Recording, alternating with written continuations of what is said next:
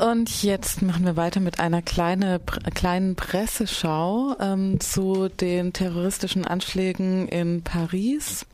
Und zwar haben wir uns mal die Presse in Indonesien und Australien angeschaut. Und in den USA. Und in den USA, genau. In Indonesien, dem Land mit der weltweit größten muslimischen Bevölkerung, hat die bedeutendste englischsprachige Tageszeitung Jakarta Post am Mittwoch, an dem Tag der Anschläge, zunächst nicht von islamistisch motivierten Terroranschlägen gesprochen, sondern von einem Terroranschlag, der durch Gunmen, also Bewaffnete, ähm, durchgeführt wurde. So schreibt die Jakarta Post, Masked gunmen stormed the Paris offices of a satirical newspaper Wednesday, killing 12 people before escaping in France's deadliest terror attack in at least two decades. Weiter ähm, später in dem gleichen Artikel schreibt sie Multiple masked men armed with automatic weapons at the newspaper office in central Paris. Ähm, noch am selben Tag, also auch am, am, Mittwoch der Anschläge, veröffentlichte die Zeitung Jakarta Post einen Artikel, in dem die als Provokation bezeichneten Aktivitäten von Charlie Hebdo im Zentrum stehen. So schreibt sie, The satirical weekly, attacked Wednesday by gunmen, killing at least 12, has a history of drawing outrage across the Muslim world with crude cartoons of Islam's holiest figure. The magazine's offices were firebombed in November 2011 after it published a spoof issue that invited Muhammad to be its guest editor and put his caricature on the cover. A year later, the magazine published more Muhammad drawings amid an uproar over an anti-Muslim film. The cartoons depicted Muhammad naked and in demeaning or pornographic poses. As passions raged, the French government defended free speech even as it rebuked Charlie Hebdo for fanning tensions. Ähm, so geht es in dem Artikel weiter. Es werden noch ein paar andere ähm, Ereignisse aufgezeigt, in denen Charlie Hebdo blasphemische Nachrichten vorgeworfen werden.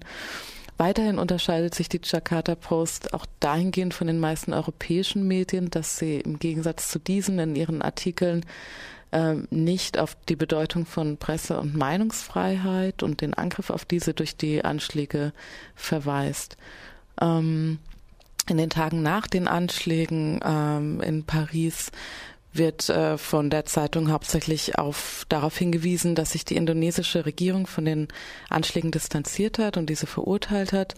Ähm, und es werden äh, weitere Stellungnahmen in Indonesien ähm, zitiert. Genau, auch in Australien war die auch in Australien war die Terrorserie von vergangener Woche ein Thema in den Medien. In den meisten Berichten wurde auf die Geiselnahme in Sydney vom 15. Dezember letzten Jahres verwiesen, bei der ein Mann mehrere Menschen in seine Gewalt brachte und zwei Personen tötete.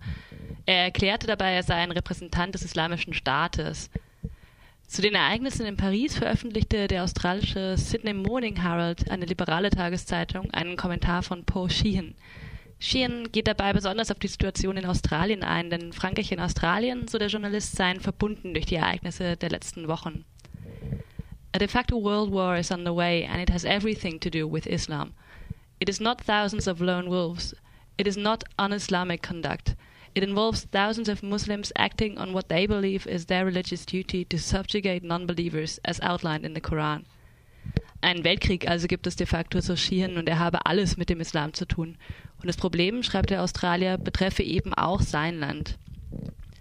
And the problem is growing, not contracting. There was once a tradition among young Australians to travel overland from Singapore to London. That route has become a hellhole spielt dabei natürlich auf die Route an, die ähm, durch Pakistan und Afghanistan und den Iran zum Beispiel führt.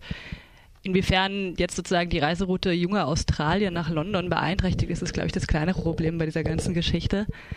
Zum Schluss macht Sheehan noch eine besonders schiefe Rechnung auf. Here is a statistic to ponder.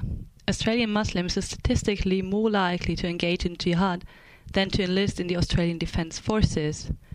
With about 500,000 Muslims in Australia representing 2.1% of the population, there would be about 1,200 Muslims in the ADF, den australischen Verteidigungskräften, if they served on a per capita basis. Instead, the number is minuscule, about 0.2%.